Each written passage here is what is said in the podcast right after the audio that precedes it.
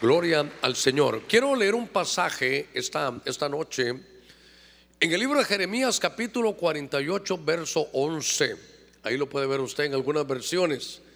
Pero Jeremías 48, 11, a ver, 48, 11. Sí, dice mi Biblia aquí, reposado ha estado Moab desde su juventud. Ha estado tranquilo sobre su sedimento no ha sido, hermano, trasvasado de vasija en vasija, ni ha ido al destierro. Por eso retiene su sabor y su aroma no ha cambiado. Una vez más, espero que tenga abierta su Biblia ahí en Jeremías 48, 11. Reposado ha estado, podemos quitar Moab y a veces poder, de pronto Dios va a poner nuestro nombre ahí. Ha estado reposado desde su juventud ha estado tranquilo. Hay una versión, hermano, tremenda, la versión creo que es antigua, que no dice sobre su sedimento, sino que dice ha estado reposado sobre sus heces. No ha sido vaciado de vasija en vasija. Otra versión dice no ha sido trasegado, no ha sido trasvasado de vasija en vasija. Dice ni ha ido al destierro. Por eso, fíjese, está su sedimento. No, no, hay, no hay movimiento. Entonces dice ahí ha mantenido su sabor, y eso que hay sedimento abajo, otras versiones son más fuertes, hablando del vino, o sus heces dice, y por eso no ha cambiado, hermano, mire, se quedó con ese sabor, eh, no ha habido cambio, su olor no se ha trocado, dice esta versión, pero lo que yo quiero llevarlo, hermano, es que en este pasaje nos damos cuenta que le están hablando, hermano, a Moab, pero ahí estamos nosotros. Y de pronto vemos que le está diciendo, mira, siento que te has estancado, estás reposado de hace rato, te ha ido tan bien que, que no has desarrollado, estás estancado, estás reposado, estás confiado, estás como acomodado. Y es que el problema es que al estar así, no hay manera de que pueda haber un cambio, sino que para eso hay que hacer un trasvasado. De, tiene, tu vino tiene que eh, ser pasado de vasija en vasija. Por eso dice, retienes ese sabor y, no hay, hermano, un cambio. Pareciera que tomaban, hermano, el vino y entonces lo tenían que pasar a otra tinaja. Y cuando hacían eso, cuando hacían ese, ese cambio, dice los que conocen un poquitito de esto, dice que se trasvasaba para que el sedimento, hermano, se quedara, que cuando se hacía ese cambio, las partículas sólidas que habían pudieran quedarse y el vino se, también se oxigenara. Eso servía, ¿sabe qué? Cambiarlo, tenía que venir un cambio. Y luego, de alguna manera, dice que se había, en algunos momentos había una mezcla porque se mezclaba con otros líquidos, mire qué interesante, con otros líquidos, o se diluían otro. En este pasaje, me estoy tomando estos minutitos, hermano, para, para poderlo llevar a usted. Si dice que en, el simbolismo del, texto bíblico, entonces algo había pasado, te has estancado, no, no te has trasvasado, ¿sabe qué? No has adelantado, no te has desarrollado. De pronto no te has dado cuenta, pero estás estancado porque hasta ahí llegaste en tu desarrollo. Y cuando estaba estudiando este pasaje, hermano, hay situaciones donde uno se puede estancar en una situación, donde puede, pudo haber sido algo traumático y uno, hermano, ya no, ya no avanzó. Fíjese que no ha llevado, hermano, diferencias, se quedó con su misma situación. Cuando veo aquí el Señor, el Señor a través de Jeremías le está llamando la atención al pueblo. Es como que le dijera, ¿sabes qué? Mire qué cosa, te has resistido al cambio. Has mantenido tus viejas formas de pensar, tu comportamiento, no has desarrollado, te detuviste en una época de tu vida. Y esto lo que va a hacer es que no vas a crecer, lo que tenías que haber crecido no vas a desarrollar. Muchas promesas en Dios se te van a detener porque no te has trasvasado de vasija en vasija. Entonces, recuerdo yo, hermano, que en la Biblia el primer milagro que hizo el Señor, es un milagro que él hizo en las bodas de Caná. No fue, hermano, devolverle la mano a un manco, no fue levantar, hermano, a una persona que estaba en una camilla, no fue detener los mares, no fue caminar, hermano, sobre, sobre el mar, no fue darle una orden al mar o a los vientos, sino que note usted las prioridades del Señor. Fue a las bodas de Caná, fue a trabajar la familia. Y tal vez en estos minutitos no quiero hacer tan extensiva la, introducción porque tengo que entrar de lleno al tema, pero quiero que usted se dé cuenta cómo está abierto ahora todo. Hermano, lo que quieren hacer no es secreto de nadie, aparece en todos los lugares, es atacar la familia. Usted, usted mira que van pro aborto para que ya no, no, no, no se reproduzcan. Usted mira que quieren poner padres los dos varones o madres las dos mujeres. Usted mira las caricaturas, niños, hermano, desde niños les quieren, los quieren desviar. Porque los quieren poner a que miren en las caricaturas que niñitos se besan con niños con niños se besan que dos eh, mujercitas pueden estar de la mano y besarse también. Es un ataque directo, hermano, a la familia.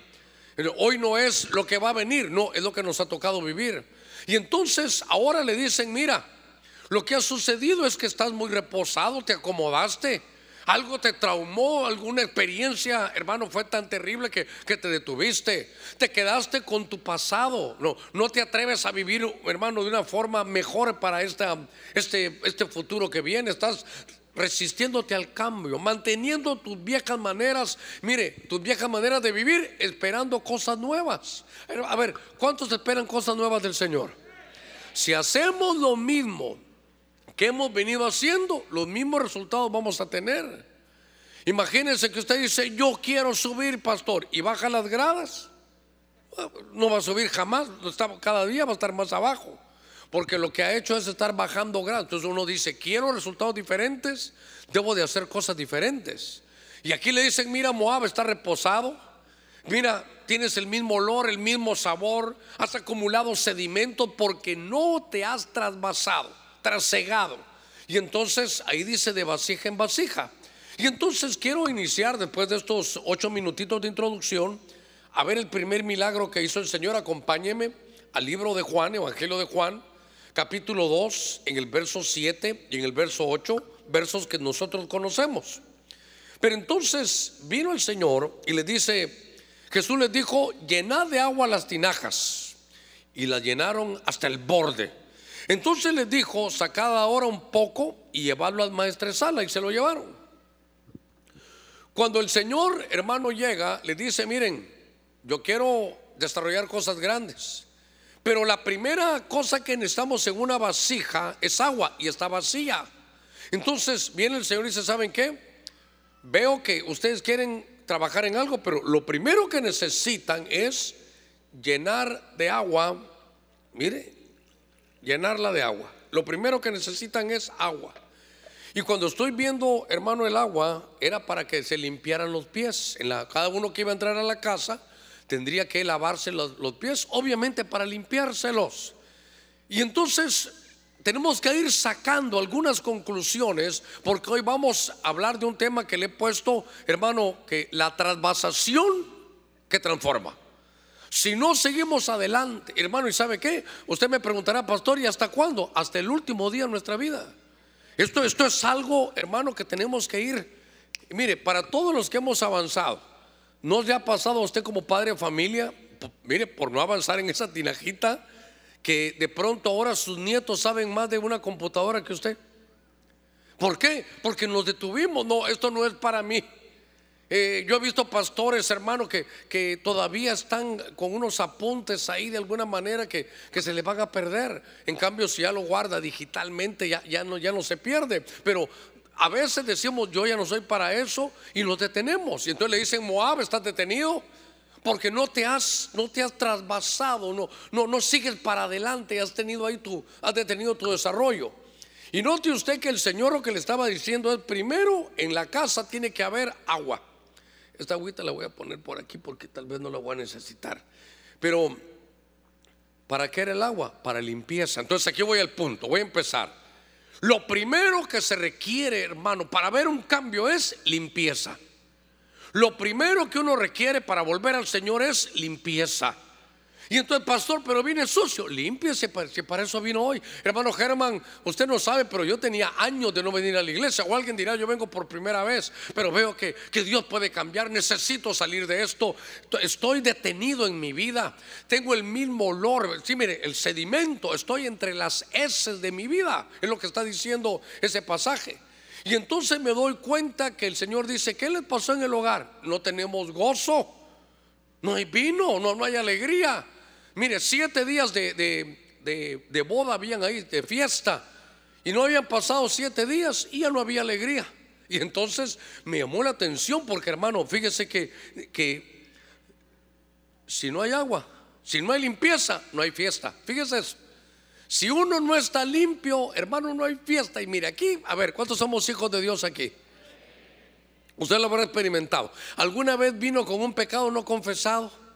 ¿Alguna vez vino con un liito antes que, que no arreglado? ¿Cómo está uno aquí en el culto? Sí, usted sabe que está en la casa de Dios, pero no hay fiestas y no hay limpieza. Lo primero que uno quiere es, Señor, ¿sabes qué? He estado mal, Señor, mira la verdad, eh, ya no soy el mismo, yo lo reconozco, Señor, tropecé allá, contesté esa llamada, hice una llamada que no debía, Señor, sonreí donde no debía, escuché lo que era prohibido, pero Señor, te pido algo, soy como aquel leproso, si quieres puedes limpiarme y yo voy a hacer la respuesta de Jesús que te va a decir, si quiero, sé limpio. A ver, démosle palmas fuertes ahí a nuestro Señor. Entonces, ¿qué cosa esta? Hermano, que no hay fiesta si no hay limpieza. Mi hermano, no, todo, quiero el vino del el gozo de tu salvación. Sí, pero no hay vino si primero no hay agua. Cuando el maestresala fue y ya lo recibió, entonces dijo, voy a probarlo. Hermano, lo trasvasó. Y cuando lo probó, el agua se transformó en vino. La trasvasación trae transformación. Pero voy a insistirle en esto para entender bien Jeremías 48, 11, donde quiero trasladarle esto. Le dicen, quite el nombre de Moab, atrévese a poner el suyo. Ahí. Eh, hey, Germán, reposado estás. Hace rato que no avanzas, ya, ya, ya no trasvasaste tus bendiciones, ya no seguiste adelante. Uno puede ser conformismo. Ya tengo trabajo, no me falta nada, aquí estoy, Señor. No estoy enfermo, aquí estoy, Señor. Pero aquí dice entonces, ¿sabe qué? Estás entre tus sedimentos. El vino, hermano, empezaba como en el proceso de fermentación, empezaba a poner un polvito ahí abajo, que algunas versiones le llaman heces, pero obviamente no son heces, son, es un sedimento del vino. Y entonces eso hacía que el olor estuviera, no cambiaba, por eso había que oxigenarlo, había que, que hermano, trasvasarlo. La trasvasación trae transformación. Entonces, ahora ya tenemos vino, ahora ya tenemos vino. Ahora el agua se convirtió en vino. Pero en el libro de jueces, acompáñeme, en el capítulo 6, en el verso 11, dice la escritura, y vino el ángel del Señor, y se sentó debajo de la encina que estaba en Ofra, la cual pertenecía a Joás, Abieserita, que era el papá de Gedeón, y dice, y su hijo Gedeón, ponga cuidado aquí, estaba sacudiendo el trigo, ¿en dónde lo estaba sacudiendo? En el lagar, en el lagar, para esconderlo de los madianitas. Para los que son nuevos o para que entendamos bien el pasaje, si me ayudan ustedes ahí, pongan con amarillo o subrayen su Biblia usted, trigo en el lagar. Lagar, hermano, el trigo tenía que haber ido al granero, pero ahora el lagar es el lugar donde se ponen las uvas. ¿Es sabe qué? Es como una pileta. Dios mío, hubiera puesto, hubiera buscado. Se agarra una pileta, la gente se descalzaba, eh, ponían en una madera un lazo para no poner todo su peso y entonces ellos empezaban a machucarlo con los pies. Se agarraban del lazo para no destruir la semilla, para que no se amargara el vino. Y era una pila, hermano, llena de uvas. Entonces la gente entraba descalza, hermano, a, a poner su pie sobre, sobre las uvas se destripaban y donde había una salidita en la piscina, y una especie de piscina, y empezaba a salir el vino y ahí lo, ahí lo almacenaban. Entonces, en el lagar lo que tenía que haber habido es uvas. Pero note que entonces el lagar está vacío. Entonces aquí veo a un Gedeón, hermano, que está acomodado, pero como lo hemos platicado bastante acerca de Gedeón estos últimos meses que hemos estado predicando, Gedeón era al que Dios despertó, ¿se recuerda? Cuando en jueces capítulo 6 dice que el pueblo de Dios vivía en extrema pobreza.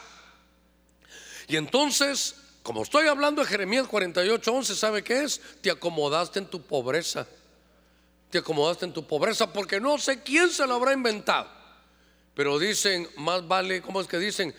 Pobre, aquí estoy hermano, pobre pero honrado. Y se oye bonito. Pero ¿por qué, por qué pobre pero honrado? ¿Por qué no enriquecido y honrado? ¿Verdad? Porque ese, ese hermano es de mentalidad. Entonces ahora está, hermano, una trasvasación. Pero vemos a Gedeón, el líder, que se acostumbró, donde debía de haber habido uvas, ya no habían, en el lagar ya no habían uvas, hermano. El trigo estaba en el lugar equivocado, el trigo tenía que estar en el granero. Pero ¿qué es lo que sucedía? Usted se recuerda que ellos sembraban, desarrollaban, hermano, la siembra, y cuando venía el fruto, venían los madianitas y se llevaban la cosecha. Quiere decir que él se, mire, mire qué, terrible esto. Como Moab se acomodó reposado, ¿en dónde? En su pobreza. No hay vino. Me acostumbré, ¿sabe qué? Hay trigo, pero no hay vino. Mm. Hay palabra, pero no hay gozo. Soy salvo, pero no me disfruto la vida. Creo en Jesús, pero ya me acomodé a mi pobreza. Hermano, ¿sabe a qué vengo? Vengo a que usted diga, no, Señor, yo voy a trasvasarme. Yo no me puedo acomodar a vivir, Señor, en esta pobreza. Tu palabra dice que tú me vas a traer a mí para darme vida y me vas a dar vida en abundancia. Yo necesito entrar en tu proyecto. Jesús siendo rico se hizo pobre para enriquecerme. Hermano, se tiene que desacomodar porque Moab estaba reposado. Entonces, ¿sabe qué? Gedeón reposado. Hermano, ¿y sabe cuánto tiempo estuvo reposado? Siete años. Acostumbrado, aquí estoy no estoy enfermo, tranquilo, eso sí, empobrecido. Toda la uva que yo siembro se lo lleva otro. ¿No le ha pasado a usted que tal vez no, no, lo quiero, no bueno, sí lo quiero molestar? Sí lo quiero molestar. Sí quiero que eh, le quiero faltar el respeto en el buen sentido espiritual. Eh, no quiero hacerle así, quiero hacerle así, mire. Porque, ¿Cómo, pastor? Para, para que se despierte. Usted tiene derecho a estar enriquecido en todo. Ay, hermano, no me gusta esa, doctrina. Y no dice el, apóstol, deseo que seas prosperado en todo, como prospera tu alma. Entonces, si usted no lo ha logrado, ¿cuánto tiempo lleva en eso? Le está pasando como a Moab. ¿Por qué? Porque ya se acomodó. Tengo trigo, tengo palabra, vengo al culto. Eso sí, con zapatos que si hay un chicle y me paro, hasta le siento el sabor, mmm, este es de fresa. Este es de limón. Hermano, hay momentos de dificultad, pero, pero se acomodó siete años. Pregúntele que está la par suya, aunque se enoje. ¿Te estás acomodando a la pobreza? Estás como Moab. ¿Sabes qué? Trasvásate. Hoy Dios te trajo para que puedas avanzar y desarrollar y puedas encontrar lo que la palabra de Dios dice. A ver, démosle palmas fuertes a nuestro Señor. Entonces, Gedeón tenía el lagar vacío. Se hermano, es que no a todos nos debemos de acostumbrar. Y miren, comenzando por mí hoy, porque llevo, hermano, no, por descuido, pero llevo tres años con esta córnea. Y no me han podido poner el lente, todavía llego y mm, no ha sanado. Y todo no se puede hacer nada ahorita, doctor. No, tiene, ¿y entonces qué puedo hacer yo? ¿Sabe qué me dice? Paciencia, me dice. Esto está bien. Bueno, ya llevamos un año, ya me toca, ¿verdad, doctor? Sí, vamos a ver. ¿Ya está lista? No, todavía no, me dijo. Y entonces, ¿hay algo que pueda hacer? Sí, me dijo, paciencia. Pasó otro año, dos años. Ahorita en octubre, este mes ya pasó el 4 o 6 de octubre, cumplí tres años. Entonces, ¿sabe que dije, Señor? Está bien tener paciencia, sí, pero, pero ¿no será que me estoy acomodado en, estoy eso? Como, como el otro está calidad. Pero yo no me puedo acomodar. Señor, ¿cuántos años me vayas a dar? No sé, unos por lo menos unos 40 más creo que me vas a dar. pero te quiero decir algo, quiero, quiero Señor, que, que, esta córnea se sane. Ya no me voy a acomodar a estar así. No, Señor, si tu palabra dice que por tus llagas hemos sido sanados, yo no me voy a acomodar. Sé que hay una promesa, voy por ella y voy a, Señor, estar ahí. A ver, démosle palmas fuertes a nuestro Señor. Porque el lagar está vacío. Mire ahí, puso trigo en el lagar. No, ahí no iba trigo, ahí iba uvas. ¿Dónde estaban las uvas? Se las habían llevado los madianitas. Que nadie te robe tu cosecha. Y usted dígale, Señor, nadie me va a robar mi cosecha. Diga conmigo, nadie me robará mi cosecha. Y usted sabe que, ah, muy bonito, pastor, pero hay cita bíblica. Todo lo que el hombre sembrare, esto también cosechará. Nadie te va a quitar tu cosecha. Entonces, fíjese que estaba leyendo aquí esas, esas transvasaciones y entonces vi que había otro tipo de tinaja, donde había a veces tinajas con miel. Pero encontré un poquitito este verso, jueces capítulo 14, verso 8 y verso 9. Cuando regresó más tarde para tomarla, se apartó del camino para ver el cadáver del león. Y aquí que había un enjambre de abejas y la miel en el cuerpo del león. Recuerde que era el cadáver del león. Y en ese cadáver había miel. Entonces, en el verso 9, Sansón recogió la miel en sus manos y sigue adelante. Dice, comiendo, dice, hermano, mientras caminaba, iba comiéndola mientras caminaba. Cuando llegó donde estaban sus padres y su mamá, dice, le dio miel y ellos comieron. Pero no les contó que había recogido la miel del cuerpo de león. Entonces, agua se hizo vino. Y ahora entonces ya tenemos gozo. Ahora ya tenemos gozo. Pero no nos quedemos ahí, no se reposa. Entonces ahora llenamos y ahora la tinaja iba a tener miel. Entonces, cuando estoy hablando de esto, hermano, veo a Sansón. Lo que tipifica la miel puede ser revelación, puede ser muchas cosas, pero la miel, hermano, eh, ¿sabe qué es? Uno dice las mieles de la victoria. Ahora, cuando estoy analizando a Sansón, Sansón no podía, por el voto que él tenía, hermano de, de consagración, no podía tocar cadáveres. Fíjese. Y de pronto en el camino él mató al león. Y entonces, ¿sabe qué? Se contaminó. ¿Sabe qué? Pecó. Claro, el león quedó muerto, pero, pero él ahí fue derrotado porque se contaminó. Él sabía que había perdido, había faltado a su voto. Vaya, a ver cómo lo, explico. En ese lugar lo derrotaron. Y entonces siguió en el camino. Pasó el tiempo y de pronto por alguna situación vuelve al camino. Y entonces llega al lugar, mire qué lindo esto, llega al lugar donde había sido derrotado. Y entonces se sacude hermano de su derrota. No te acomodes estar derrotado. A todos en algún momento nos toca hermano mire, comer del polvo, es la ceniza de la derrota. Pero él se sacude, no, no se acomoda y del lugar donde fue derrotado, Dios ahora le da la victoria. Come la miel de la victoria. Te quiero decir algo. Dice el Señor para ti que en el lugar donde fuiste derrotado, ahí te va a dar la victoria. Entonces tienes que salir y decir, sí, ahora yo vengo y voy a trasvasar, me voy a seguir adelantando. Voy a porque hermano, si no, ¿Qué le pasaba cuando no se trasvasaba? Sigue tu olor. Ahora, ¿olor a qué? A derrota. ¿Olor a qué? A desánimo. ¿Olor a qué? A que te contaminaste. Entonces, yo quiero llevarlo hoy a que no nos acomodemos. Tenemos que despertar. Tenemos que decir, sí, Señor, yo voy a avanzar. Me he detenido. Y es que no solo algo traumático. Lo que de pronto, hermano, como le decía, tengo trigo, tengo la palabra. Pero, pero perdí el gozo. Eh, estoy aquí, tengo pobreza, pero, pero tengo vida. Está bien, pero no para siempre, no, no siete años en eso. Y cómo uno se acomoda, hermano. Yo por eso le decía, yo venía pensando, Señor, no es que me haya acomodado, tal vez sí. Ya tres años, yo, señora, ¿usted sabe qué? Como el Señor es tan sabio, me dice, Germán, ¿sabes qué? Más incienso. Necesito que estés orando más. Entonces ahora, Señor, yo estoy orando, pidiendo tu revelación, pero, Señor, te pido por mi córnea. Mire, le voy a contar. Allá en Chile, como le digo, intenso, tres cultos en la mañana, uno en la tarde y uno en la noche.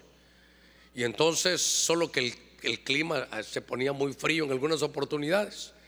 Pero bueno, íbamos en eso. Total que de repente empieza a darme faringitis, sí, una citromicina ahí rápido, dije yo, ¿verdad? Ya me tocó el día de regreso, ya no pudimos dormir, me fueron a dejar como en la noche, tipo 8 o 9 de la noche, en lo que más o menos uno cenaba a las 10 y a las 2 de la mañana pasaban por mí para el aeropuerto. Ya ni dormimos, hermano. Entonces, eh, subo al avión, son como unas 7 horas para viajar de ahí, es un viaje bien largo para llegar a Panamá y después otras dos horas para acá. Lo que le quiero decir es que voy en el avión y se me tapa el oído. Es normal la presión y el avión y lo que usted quiera.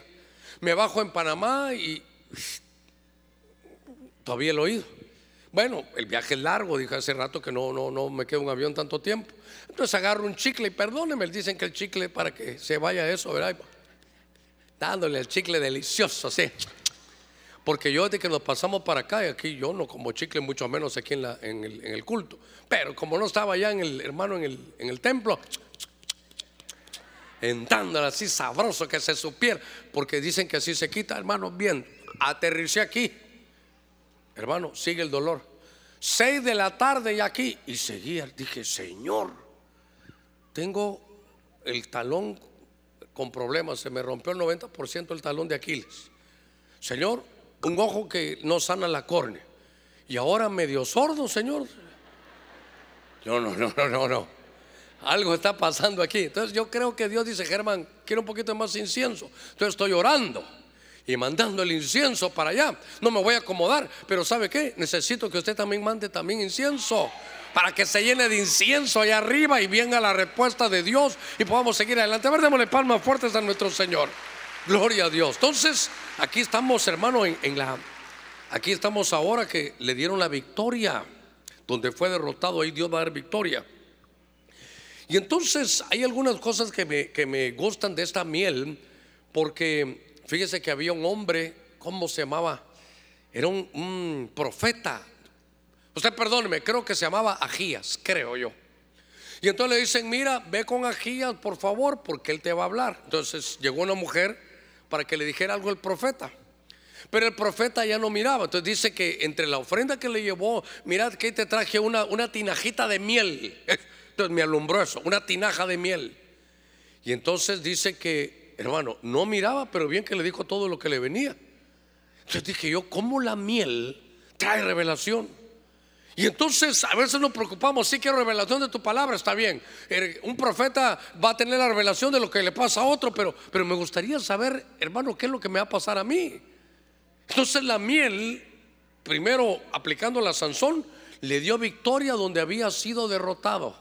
Por favor, hermano, fuiste derrotado en un lugar, Dios te va a dar la oportunidad para que recojas la miel de la victoria ahí. En el mismo lugar donde fuiste derrotado, ahora Dios ahí mismo, hermano, te va a dar la victoria. Mire, estaba leyendo un pasaje, creo que es Proverbios 14, 26, no lo busquen, pero creo que por ahí va, que dice que las palabras agradables son como miel. Entonces, como Juan el Bautista tenía que predicar, pero, pero con miel en sus labios, tenía, tenía que decir cosas fuertes. Pero entonces ahora Estamos hablando de que no estamos hablando, hermano, de agua, no de vino, sino que ahora estamos en la miel y eso me llamó la atención. A ver cuántos varones hay aquí, digamos amén los varones. A ver, varones casados, digamos amén. Muy bien, pero a los solteros también les va a servir. Dice el Salmo 45 en el verso 2. Dice la mujer ahí, ah, es que el hombre que yo tengo es el más hermoso del mundo. Este, el hombre que yo tengo es el mejor entre todos. Es el hombre más guapo, el mejor hombre de toda la tierra. Es el mejor de Venezuela, el mejor de San Pedro Sula. Pero cuando uno lee, dice ahí, ¿dónde estaba la belleza? ¿Dónde estaba la gracia para que ella dijera eso? En sus labios, por la gracia. Mire, tenía miel en los labios. Hermanos, usted lo sabe, la mujer es auditiva y el hombre es visual. Lo hemos hablado aquí a saber cuántas veces. Usted quiere que su esposa diga, ah, es que este mi hombre es el mejor, es el más guapo de todo Benecer. Y tal vez otros ojos lo van a ver y, ay, hermanita. Ay, ay, ay, chacata, ¿y qué pasó, verdad? Pero ¿Qué hace que esa mujer diga eso? Dice, por la gracia derramada que hay en sus labios, por la forma de que él habla. Pero algunas veces, hermanos, somos tan terribles. Porque usted sabe que la mujer pregunta, ¿me querés, mi amor? Y no tenés tarjeta, pues mire las respuestas. Mi amor, ¿me querés? Si no, no me hubiera casado. Esa, pues miren nuestras respuestas. Ay, cielo.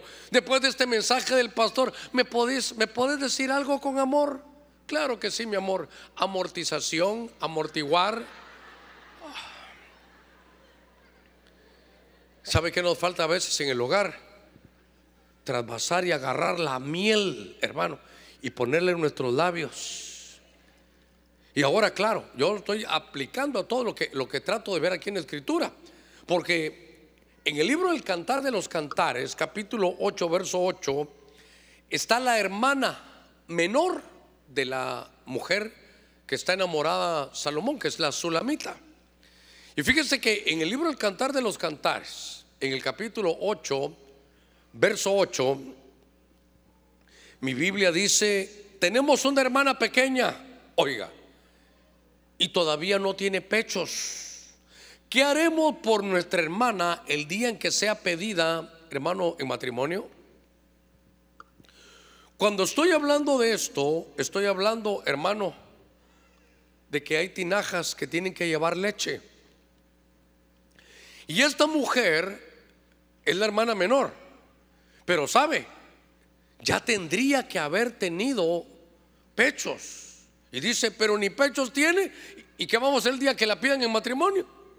¿Sabe qué? Cuando se habla de leche, se habla de crecimiento, usted sabe. Me recuerdo, creo que Pedro, primero Pedro, creo que es 2.1, 2.2 dice, desead como niños recién nacidos la leche no adulterada para que crezcáis en el Evangelio. Habla de crecimiento. Pero entonces esta mujer ni crece ni va a hacer crecer a nadie. ¿Por qué? Porque ni ella toma ni tiene para darlo. Es y mire, ¿qué vamos a hacer el día que la pidan en matrimonio? Ay, Dios mío. Va a ser eternamente soltera. Fíjese, por eso le digo. Y entonces, cuando yo leía el pasaje de Jeremías, que necesitamos la trasvasación porque la trasvasación te transforma. Entonces ahora había miel, ahora vamos a poner leche. Y la leche lo que te va a dar es crecimiento, te va a dar desarrollo. Pero esta mujer ni toma ni, va a tener.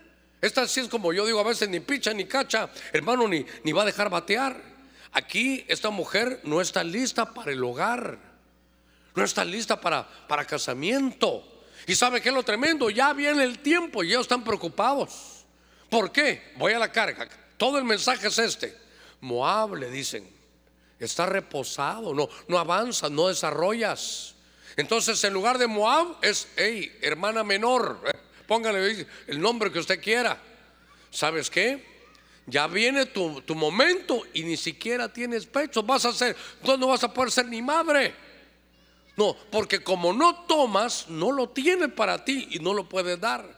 Entonces, esto me habla, hermano, de crecimiento. Por eso, la transvasación lo que hace es transformar. Y entonces, a veces, hermano, vemos nosotros situaciones en la vida donde nos detenemos. ¿Sabe qué? Hay gente que, no, yo no quiero ser grande. Está bien, está bueno, pero, pero tal vez ahora. Pero hay tiempo, hermano, para todo. Qué lindo cuando usted vino a la iglesia hace muchos años, era un niño espiritual. Pero viene Pablo, llega a los hebreos y le dice, ¿saben qué? Ustedes ya tengo que darle vianda sólida porque ustedes ya no están para leche, ya tomaron, ya tenían que haber tomado diferente. Ustedes tenían que haber sido ya maestros. Mire, con los dedos de una mano y me sobran dedos, pero he tenido como unas tres experiencias casi en 30 años de poderme gritar con algunos hermanos. Pero ya, o sea, se imagina, él gritando, yo también gritando, y eso que soy el pastor. Vino hace muchos años un hermano, y que usted aquí, que usted, me empezó a gritar. Y entonces le dije, ¿cuántos años tenés de estar aquí? Como 15 me dijo. ¿No crees que en lugar de estar aquí tú deberías de estar tú deberías de ser anciano ya de la iglesia? Y él me decía, yo nos gritamos, hermano. Yo le dije, tú debiendo de haber sido ya un maestro, eres un niño espiritual, te estás peleando por esto, por un micrófono, porque no te ponen aquí, pareces un niño y mira la edad que tienes, deberías de estar ahí de anciano. Nos gritamos, hermano. ¿Sabe qué le dije yo? Le dije prácticamente, ¿sabes qué? No te has trasvasado, veniste a la iglesia y, bueno, recibí a Cristo. Voy a a sentarme a aprender, qué bueno. ¿Fuiste al discipulado? Sí. Perfecto. Y ahora ahí se quedó, se estacionó. Reposado, no cambió de olor, sigue con su olor. Y sabe qué? Ya tiene sedimento, ya tiene basura abajo. Ya la fermentación no le está haciendo bien. Y entonces, ¿por qué es? Porque no se ha trasvasado. Todo el mensaje es, hermano, la trasvasación te transforma. Tienes que seguir. Por eso entonces ahora, hermano, después de, la, de la miel, había que agarrarla, por así decirlo y decir, ahora el milagro es, así como agua en vino, esto se convierte en leche. ¿Para qué? Para que crezcas. Y cuando juntamos estas dos, hermano, miel y leche, diga conmigo miel y leche.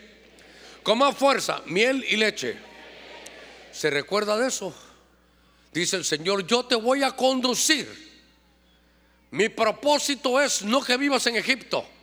Mi propósito no es que pases en el desierto años sino yo te quiero llevar a una tierra que emana leche y miel. ¿Y que era? Vida en abundancia.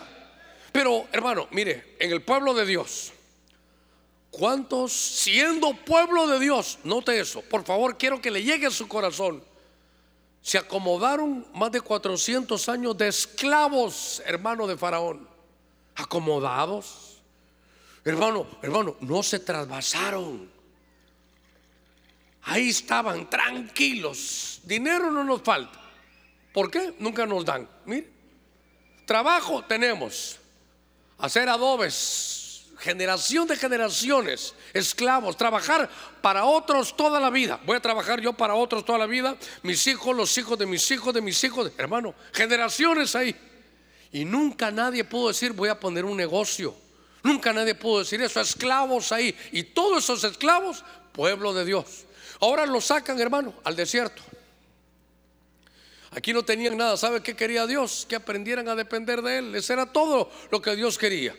Pero mucho pueblo de Dios con tremendas promesas de ir a una tierra que fluye leche y miel, a una vida de abundancia, de vivir en casas que tú no construiste, de poder beber de ese vino hermoso que tú ni habías sembrado, que debajo de tu hermano, de, tu, de tus pies estuviera siempre riqueza, que te iban a dar territorio donde Dios te iba a heredar, pero vivieron aquí 38, 40 años en el desierto. Se murieron aquí y nunca vieron la promesa. Lo que le quiero llevar es esto era pueblo de Dios. Solo por decirle algo, estos que se murieron aquí fueron al cielo. Sí, fueron al cielo. Fueron al cielo. Y nunca vieron la promesa de Dios.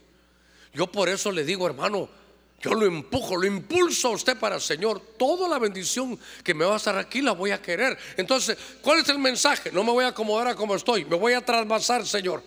Sí, estoy bien, pero puedo estar mejor, Señor. Sí, ahora puedo estar mejor. Sí, puedo llegar a la excelencia, Señor. No me voy a acomodar, no quiero agarrar ese olor, no me quiero sedimentar. ¿Sabes qué? Trasvásate. Necesitas, hermano, despertar para saber que el proyecto de Dios no era ni esclavitud en Egipto, ni estar, hermano, ahí en medio del desierto. Dios te quiere dar vida y vida en abundancia. Te quiere dar, hermano, la tierra que fluye en leche y miel. A ver, démosle palmas fuertes ahí a nuestro Señor. Hermano, ¿sabe qué? Esas no son promesas del hermano Germán, son promesas de su Señor. Son promesas que el Padre le dejó a usted. Y todas las promesas de Dios son sí, son amén. Ahora, si Josué estuviera aquí, ¿se recuerda qué le dijo Josué? ¿Qué le dijeron a Josué? ¿Qué le dijeron? Capítulo 1, verso 9. Mira que te mando, no te sugiero, que te esfuerces y seas valiente porque vas a dejar la vida al desierto, yo quiero poner en ti leche y miel. Por cuanto esta noche te has desacomodado y le has dicho, Señor, yo quiero vida en abundancia, así que mira que te mando, esfuérzate, sé valiente, pero se requiere un esfuerzo, se requiere que te sacudas, que te quites el sedimento, que le digas, sí, Señor, me voy a trasvasar, voy a alcanzar todas las promesas que tú me has dejado, me voy a desacomodar. Entonces, estaba leyendo yo este pasaje Y fíjese que este texto no se lo di a los hermanos, tal vez usted lo puede buscar, de repente los de televisión lo buscan rápido, pero mire Cantares 4:11, dice, miel virgen destilan tus labios, esposa mía, miel y leche hay debajo de tu lengua, y fragancia de tus vestidos es como una fragancia del Líbano.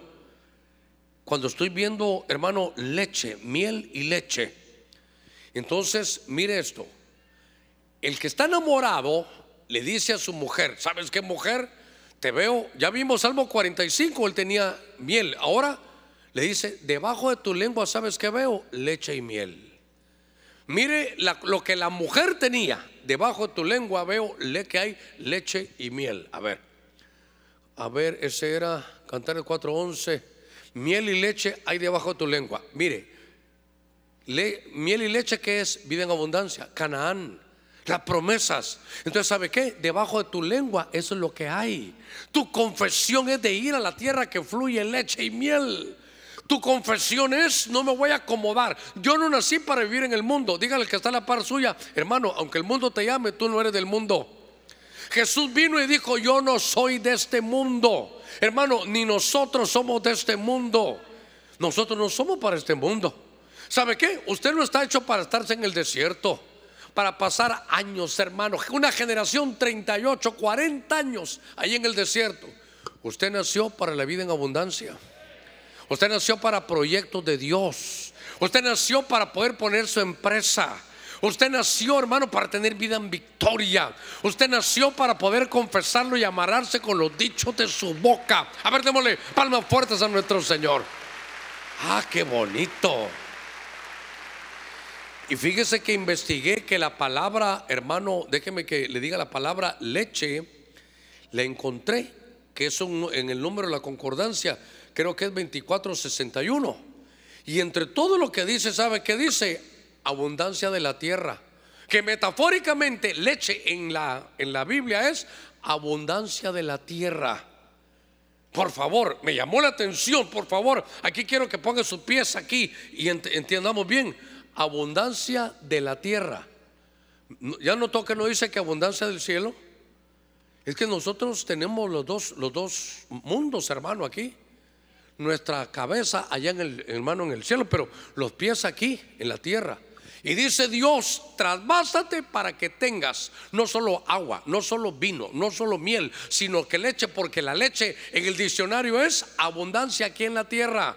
¿Sabe qué? Abundancia aquí en Honduras. ¿Sabe qué? Abundancia aquí en San Pedro. Aquí es donde Dios te lo va a dar. Por eso no te acomodes. A ver, démosle palmas fuertes a nuestro Señor. Lo mejor es para el pueblo de Dios. Mire.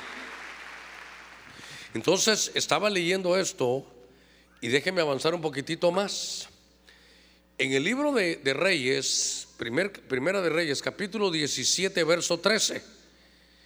Ahora ya no es líquido lo que hay, sino que encontré que dice, entonces Elías le dijo, no temas. Eso se lo dijo a una mujer que era la viuda de Sarepta. No temas, ve, haz como has dicho, pero primero hazme una pequeña torta de eso y tráemela a mí y después harás una para tu hijo.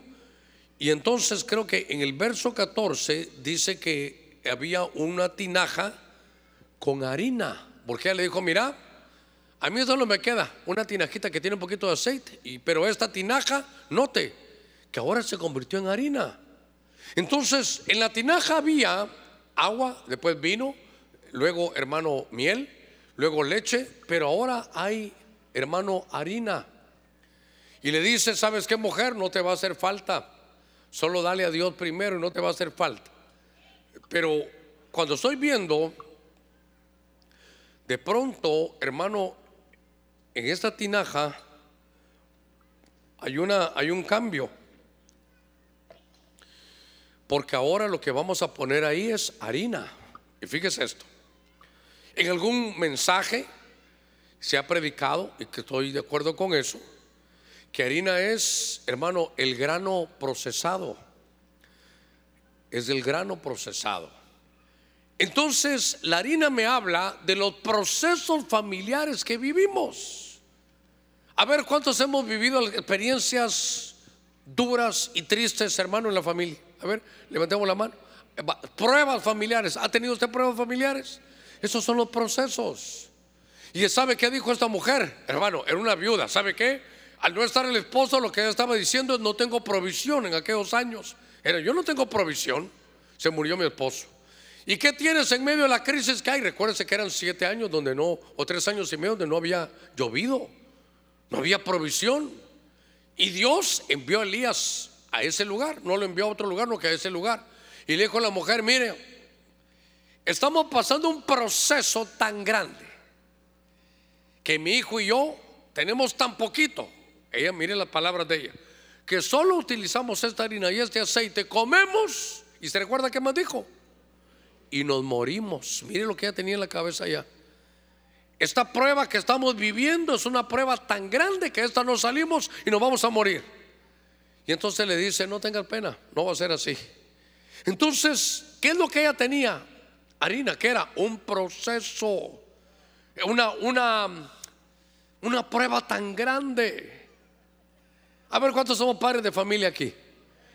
Por lo menos, si usted es padre ya, si usted es madre ya, hermano, uno puede aguantar. ¿Verdad que sí? Si el niño está pequeño y le pasó algo, usted dice, mejor me hubiera pasado a mí.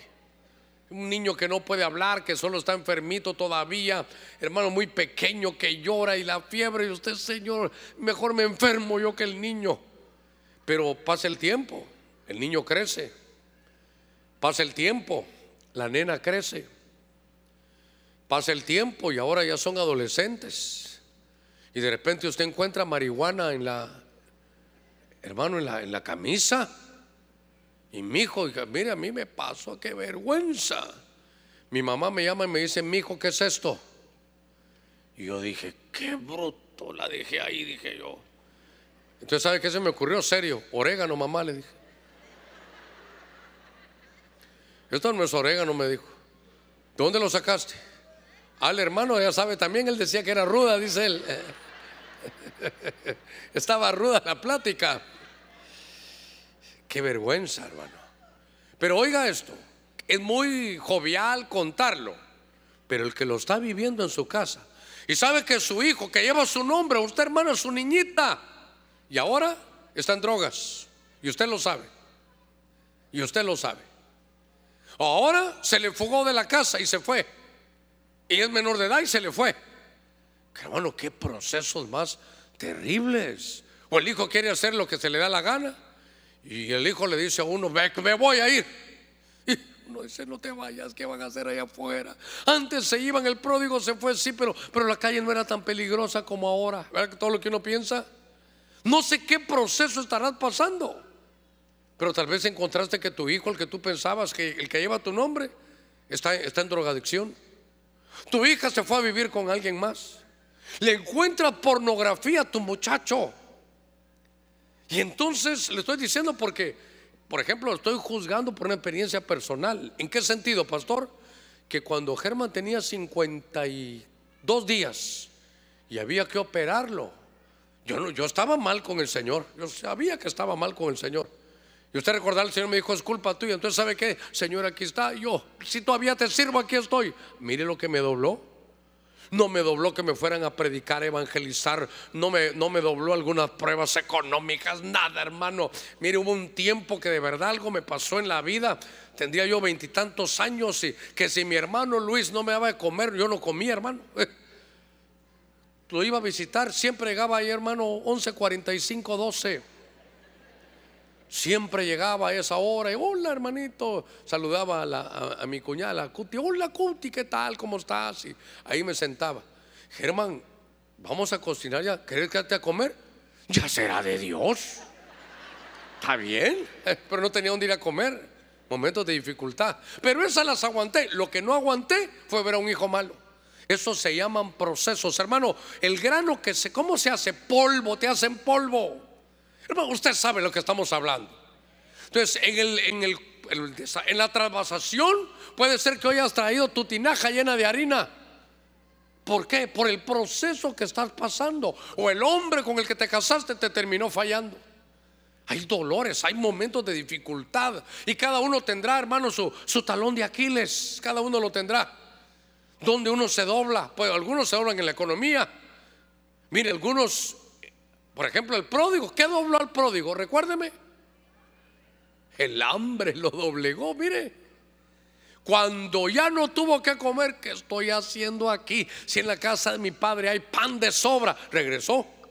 El hambre, la parte económica. Pregúntale que está a la par suya, ¿cuál es tu proceso? ¿Qué proceso llevas? Porque hermano, le digo algo, es parte de la vida tener esos procesos, tristeza, dificultad, pérdidas, hermano. Muchos de ustedes, algunos de ustedes, yo conocía varios, pero así de, de que sé quiénes son por nombre.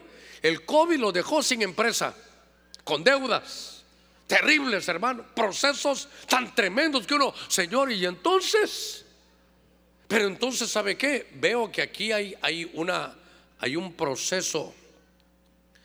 Y entonces me llamó la atención porque esta mujer dijo, estoy en un proceso tan grande que sé que de esta no salgo y se va a morir. Y le dijo, hermano, le dijo Elías, no, no, no vas a morir tranquila. ¿Sabes qué? Esa misma palabra te traigo yo esta noche porque ahí está escrita. Si tú has dicho que este proceso no lo vas a pasar y que te vas a morir, te manda a decir el Señor, no te vas a morir. Te queda mucho camino todavía. Voy a hacer un milagro contigo, pero tienes que desacomodarte y no sé qué tenga, pero dice Dios, dame a mí primero. Atrévete, hermano, a trasvasarte. ¿Sabes qué? Mira, agarra toda tu harina y dice, no, no, ya no más ya terminó el proceso. Porque hermano, un proceso duro te puede estancar. Una experiencia fuerte te puede tener. Una, una, experiencia aún en medio de tu juventud, hermano, o de, o de, o de niño te puede tener. Una mala, una mala experiencia. Un proceso muy difícil. Cuando alguien pasa un proceso tan fuerte, pueden haber dos tristezas, ¿se recuerda? Corintios 9, creo que lo dice. Y la versión de la RBA dice una palabra, que hay una tristeza que Dios que evoluciona para un cambio de mentalidad. Evoluciona. Y el mismo verso en la Reina Valera actualizada dice, pero hay una tristeza que no viene de Dios, que involuciona en deseo de morirse. Entonces, esta, esta noche te puedo decir algo. Si pasaste un proceso o lo estás pasando, porque hermano, no a todos les ha pasado, pero un proceso sentimental. ¿Cuántas canciones hay, hermano, que la gente se quiere morir? ¿Verdad? No, no sé. Siempre me he de enamorar de quien de mí no se enamora. Y por eso mi alma llora. Todavía se recuerda usted de algunas, ¿verdad? Hermano, eso es, eso es, tu ropa huele a leña de otro hogar. Ah, no, si aquí le salgo yo con todo el, con todas las mocedades de aquel tiempo, ¿verdad? ¿Cuántas canciones de esas? Un hombre seguro, calidad, no hay otra como esta mujer. Y le falló y se va con otro. Y aquel bigotudo hermano, aquel que parecía Romario. Ahí está. Ahí está tirado, hermano. ¿Sabe qué? Y entonces, ¿sabe qué es lo peor, hermano? Que nos detuvimos en eso. Pasó el tiempo, pero, pero estás como digo, eh, Moab se llama el Señor de Jeremías, digámosle Moab. Moab, te quedaste estancado por esa mujer que se fue con otro, se fue con otro. Pasó el tiempo, pero te estancaste, te quedaste ahí. ¿Y sabes con qué pensamiento? Todas las viejas son iguales. Todas las mujeres son iguales. Y de, de alguna manera igual alguna mujer. Se le fue con otra el chavo y todos los hombres son iguales. Ahí se quedaron. Y oiga, a la que se fue, usted le hacía poesías, acrósticos. Tú vives en mi mente, sola, fija, sin tregua a toda hora, aunque tal vez el rostro indiferente no deja reflejar sobre mi frente la llama que en silencio me devora. ¿Y sabe qué hacía ella? ¿Sabe qué hacía ella? Lo agarraba, lo copiaba en una tarjeta y se lo daba a otro chavo. Y entonces, ¿sabe qué? Se quedó usted herido. Y ahora que esta mujer sí lo ama a usted, decime algo con amor. Ah, no sea ridícula, mi amor. Aquí estoy, hombre, esto. A la que le tenía que decir todo, a ella no le dice nada. Y a la que no valoró su amor, a esa le hacía canciones. Tú estás siempre en mi mente. Pienso en ti, amor, cada instante. Ay, Dios santo. Y a la de ahora, ay, mi amor, no sea ridícula, hombre. ¿Qué pasó? Se estancó. Mr. Moab, te estancaste. Pero ¿sabes qué? Hermano, vas a salir de, ese proceso. Tienes que salir y decir, sí, ya no más harina, ahora voy a pasar a otra cosa. Me voy a trasvasar, voy a aprender de esto. Hermano, es que todos tenemos procesos. Todos tenemos La vida dice que es menester que a través de muchas tribulaciones entremos al reino de los cielos. Dios mío, se me perdió el, reloj. Como vengo cantante reloj, ¿qué pasó? Detén tu camino. Porque mi vida se acaba. O sea, yo no sé ni cuánto tiempo llevo. Dios santo. ¿Alguien me lleva por ahí el tiempo no? No, no, no, pero ¿cuánto llevo predicando? Bueno, como no es predicado, falta todavía unos minutos. Voy a seguir, voy a seguir, voy a seguir. A ver, déjeme llevarlo a esto. Uy, esto me encantó. Déjeme que me salte aquí. Segunda Reyes 2.19. Por favor, dile al que está a la par suya, sal de este proceso. Sal de este proceso. Ya pasó el proceso. Y mire qué bonito me quedó. Sal de este proceso. ¿Verdad? Sal. Ahora voy a ver una harina con sal. Sal de este proceso. En 2 Reyes 2, 19 y 20. Entonces los hombres de la ciudad dijeron a Eliseo: He aquí ahora el emplazamiento, es decir, la ubicación de esta ciudad es bueno, como mi señor ve, pero el agua es mala y la tierra estéril. Y entonces Eliseo le dijo, traedme una vasija nueva. Eh, traedme una vasija nueva. Y poned, ah, voy a hacer una trabasación.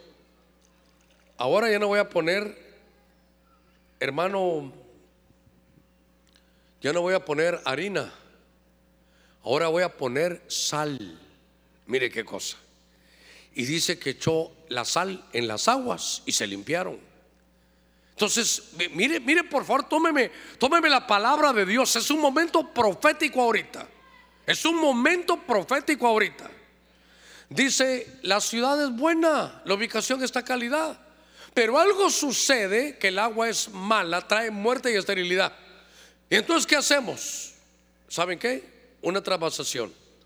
Ya no estamos hablando de agua, ni de vino, ni de miel, ni de leche, ni de harina. Ahora vamos a hablar de la sal. Trae sal. Echó la sal y se limpió el agua.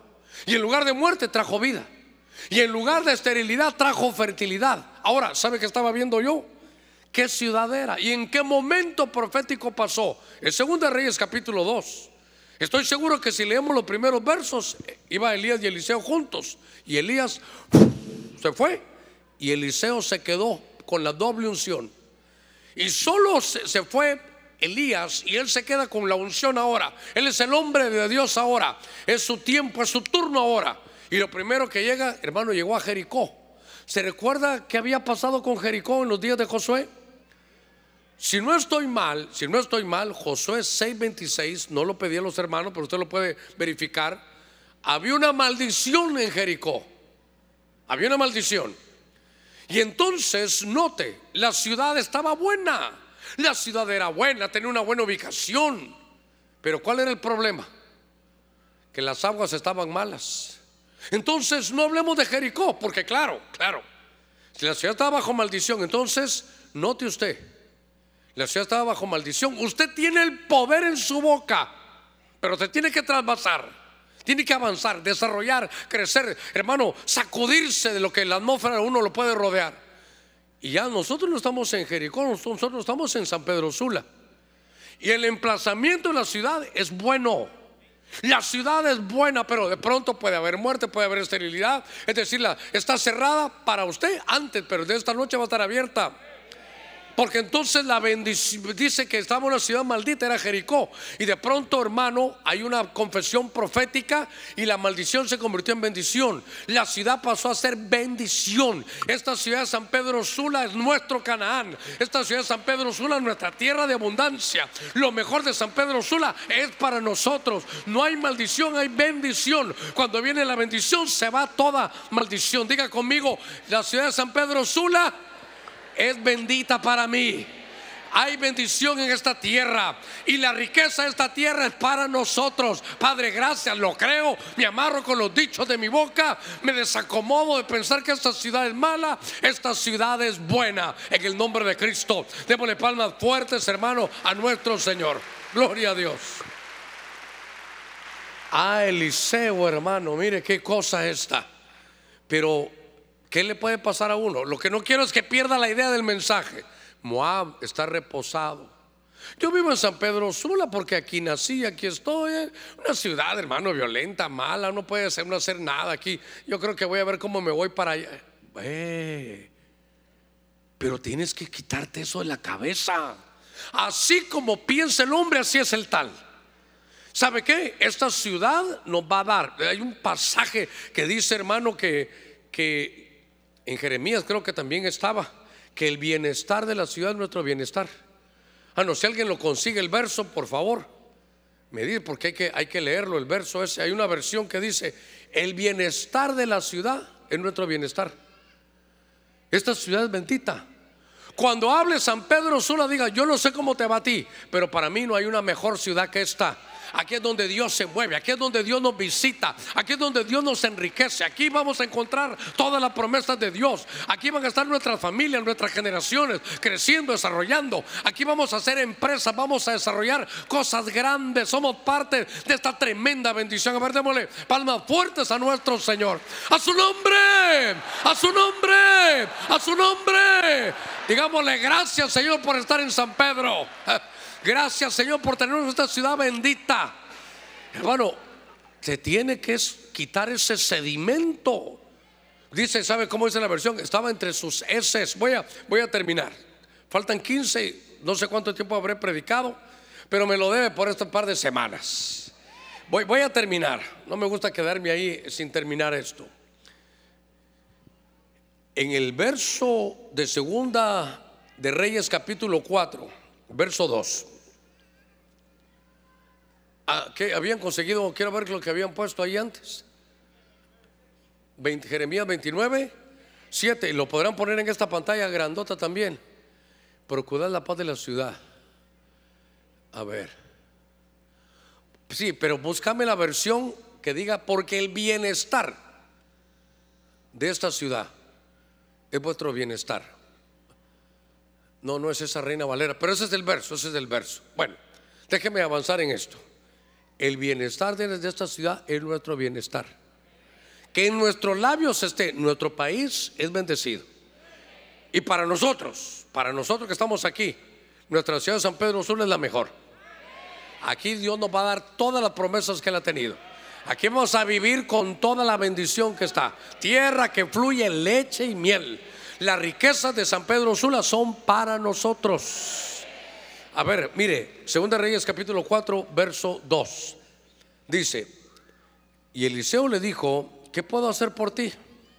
Dime qué tienes en casa. Y respondió, tu sierva no tiene en casa más que una vasija de aceite. Después de la harina vino la sal, entonces hay que trasvasar. Y ahora lo que tenía era aceite. Este pasaje lo hemos estudiado juntos durante mucho tiempo. Déjeme que vaya cerrando, en lo que los hermanos de alabanza van viniendo. La palabra aceite es shemen, que significa riqueza, fíjese, bálsamo para alguna herida, es un manjar, es un perfume y es una unción. Lo que quiero trasladarle es que esta mujer aquí vamos a ver. Aquí está, mire. Busquen el bienestar de la ciudad. A ver, busquen el bienestar de San Pedro Sula, a la que los he enviado. Y oren por ella al Señor, porque el bienestar de ustedes depende del bienestar de San Pedro Sula.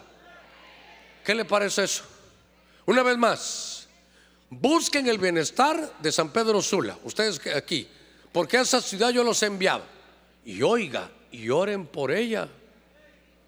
No solo por Jerusalén, por San Pedro Sula. Y oren por ella, porque el bienestar de ustedes depende del bienestar de San Pedro Sula. Entonces, ¿sabe qué? Nunca más hablemos mal de nuestra ciudad. Hay violencia, pues sí, para para nosotros va a haber buenas cosas. Para nosotros va a estar un buen lugar. A ver, démosle palmas fuertes a nuestro Señor. Muy bien. Vamos a ver Segunda Reyes 4.2. Aquí voy a cerrar. Dice en Segunda Reyes 4.2 que llegó con aquella mujer que era una mujer de la hija de los profetas. Y mientras, dame un segundito más, y mientras estaba hermano, su esposo otra vez estaba, se quedó viuda también. Su esposo era su provisión. Pero no quiero verla como una viuda ahí, aunque es la viuda de un, de un, es como la de un ministro si usted quiere. Pero sabe, mientras estaba él, ella no se podía desarrollar. Y mire lo que dijo ella, ¿qué tienes? Aceite, dijo. ¿Te quedó algo en casa? No, fíjate, no, ni muebles tengo, pero me quedó aceite.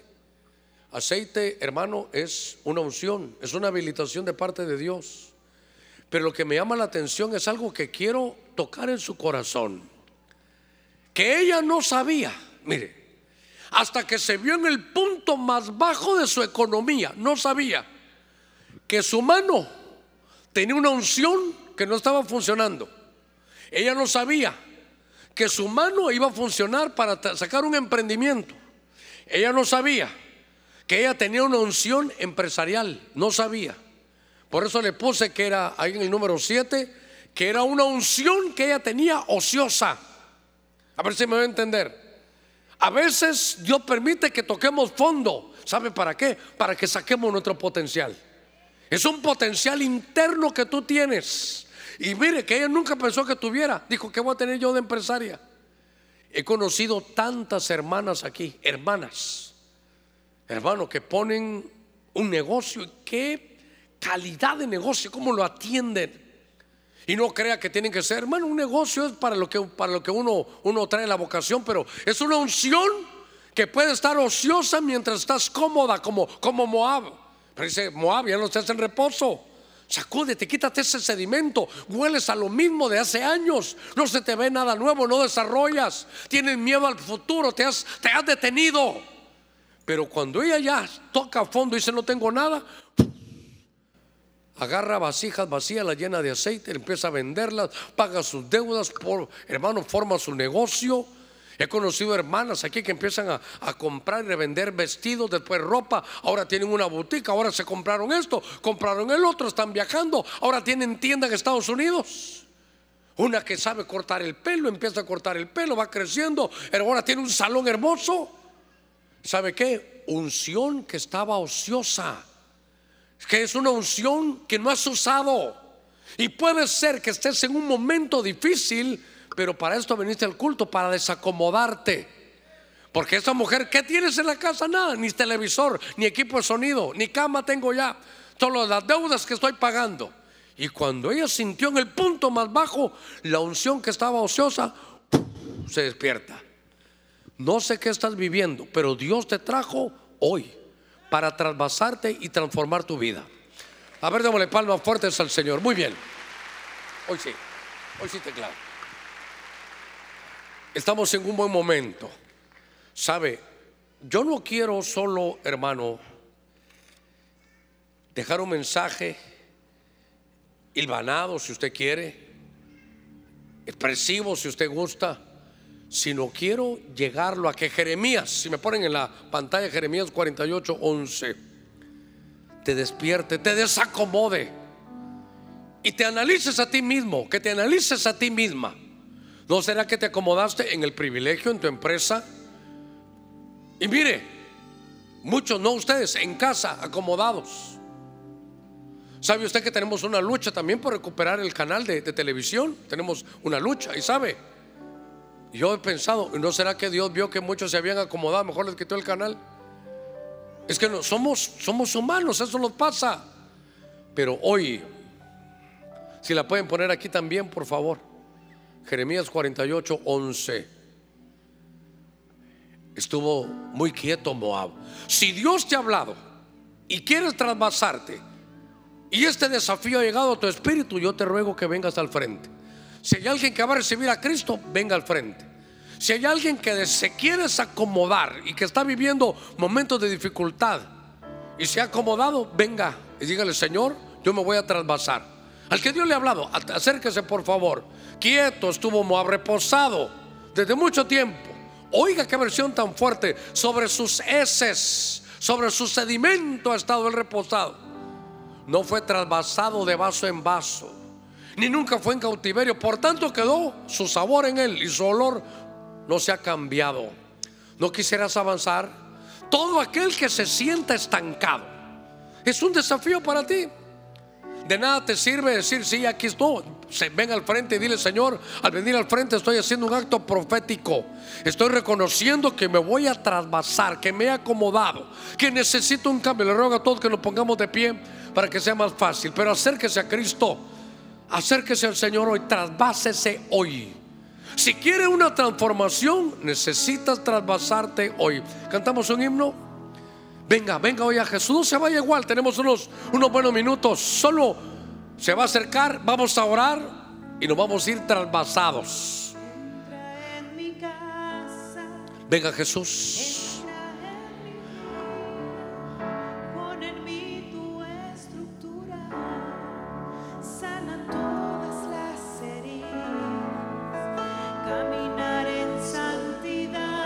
Venga Jesús, ven hoy.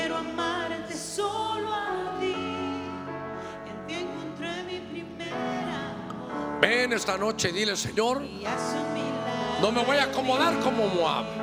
No me voy a quedar con el mismo olor a derrota, a desánimo, a quebrado, a estancado, en medio de luto,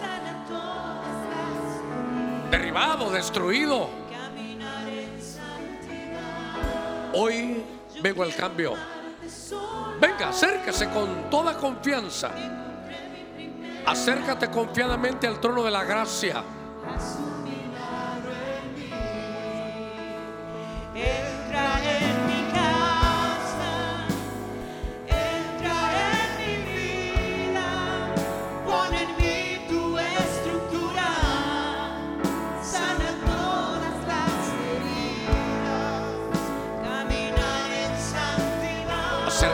Cristo, acércate, ven. Dile, Señor, me he acomodado, me he detenido. Necesito un toque nuevo. En medio de tus procesos, dile, Señor, esa experiencia me hizo polvo. Pero ahora voy a poner sal. Y recuerde, somos la sal de la tierra. Gracias, Padre. Yo quiero amarte solo a ti. En que encontré mi primer amor. Ven a Jesús, ven a Cristo, dígale, Señor. No más. No me voy a acomodar más. No voy a buscar excusas. Me voy a trasvasar. No quiero ser el mismo. No quiero estar detenido.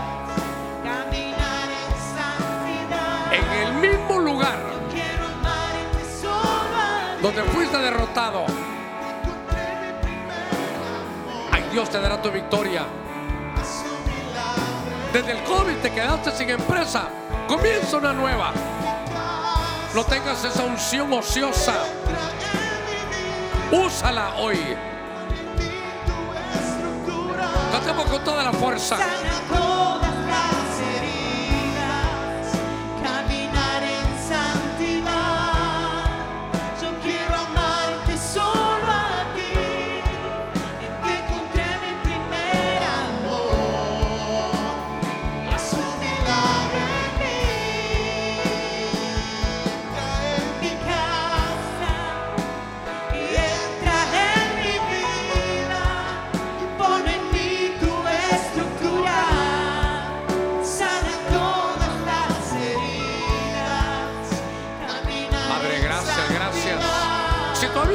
Acérquese. No más reposado. Quita tus sedimentos. Quita ese olor de derrota, de luto. Quita ese olor de derrota, de quiebra. Dile, Señor, no más.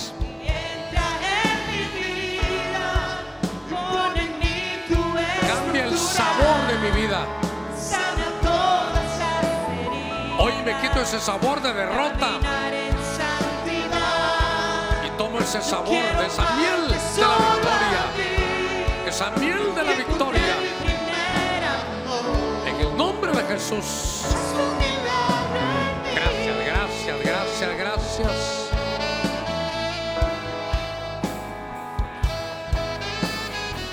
Dile gracias, gracias. Hoy me quito ese sabor de derrota porque llevo esa bendición. Hoy mi sabor va a ser de victoria. Voy a sacar miel de ese cadáver. Ese cadáver de león voy a sacar la miel de la victoria. Oh, bendigo esta ciudad. Su bienestar será mi bienestar.